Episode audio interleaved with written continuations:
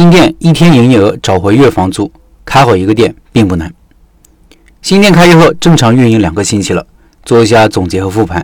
下面这个图是我的新店从试营业到昨天为止的原始数据，包括营业额、活动力度和订单数量。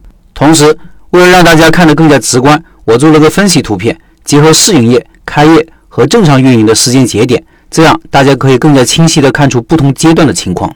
这个数据图表和分析图表都放公众号文章里了，听音频的老板可以到开店笔记的公众号查找对应文章，看这些图片和数据。接下来说说我的解读。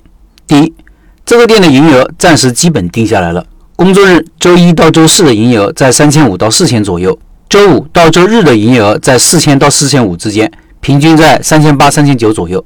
从上图中可以看到，有两天营业额只有两千六百多，是因为天气的影响。那两天每天都是整整下一整天雨，而且伴随着大幅的降温，所以营业额也下降的比较厉害。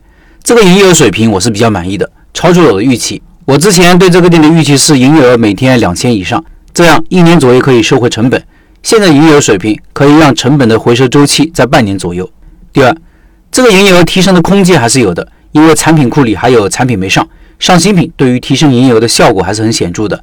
过段时间就准备推出有竞争力的新品，还有外卖也没有上，外卖对营业额的提升是比较大的。当然，这个店的运营策略跟之前我的其他店会有所差异。我之前的老店因为选址原因，外卖比例占到百分之四十到五十，而这家店的外卖比例我想控制在百分之二十以内，原因就是外卖的利润水平比不上线下。在线下营业额已经达到预期的情况下，线上只是作为补充，甚至可有可无。上外卖只是方便有些只点外卖的顾客，还有那些天天喊着我们上外卖的顾客。第三，这个图还说明了开业的重要性。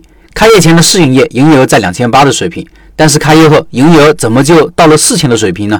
就那么几天的时间，营业额提高了一千多，做了什么呢？答案是开业的作用。开业我们的活动力度做的比较大，是半价活动。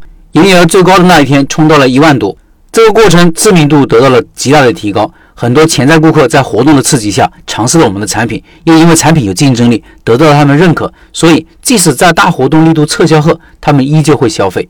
我一直说，不要把开业仅仅当做自己可以开门营业，而是要把开业当做一个营销事件，是一个向大家展示自己的绝佳时刻，是一个高效提升知名度的关键时刻。这个时候花一块钱的宣传效果等于以后花三块钱的效果。既然这么重要，在早期很多事情都要围绕着开业这几天来。我每个新店都是从选址就开始分享，一直到正常运营。如果大家还记得的话，我前面装修的时候就挂了幕布开始预热，那次还专门写了篇文章说了我的预热方法和理念。然后是试营业，都要围绕着开业宣传来。总有老板担心开业做了大力度活动，开业后大家就不来了。我认为，如果你的产品有竞争力，选址没大问题，是不怕这一点的。最终能留下多少顾客，就看你的产品了。第四，简单说一说开好一个店的几个关键事情。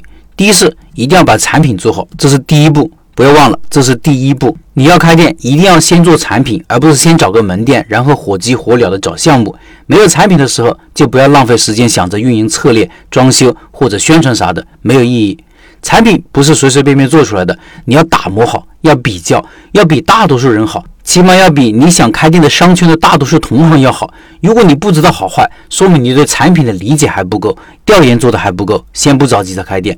我现在开店之所以可以做到开一个成一个，很重要的一个原因是我的产品经过六七年的发展已经很成熟了，有比较强的竞争力了。有了这个基础，我就可以把时间和精力花在其他更重要的事情上。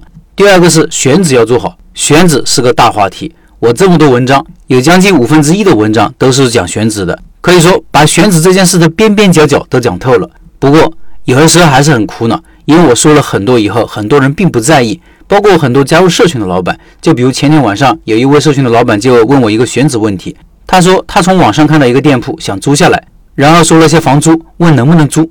这种问题神仙也无法判断呀。从提问的水平，我就基本能判断老板以后的开店成功率了。如果不做改变的话，选址前把我选址的文章都看一看吧。没有中意的位置，宁愿先不开店。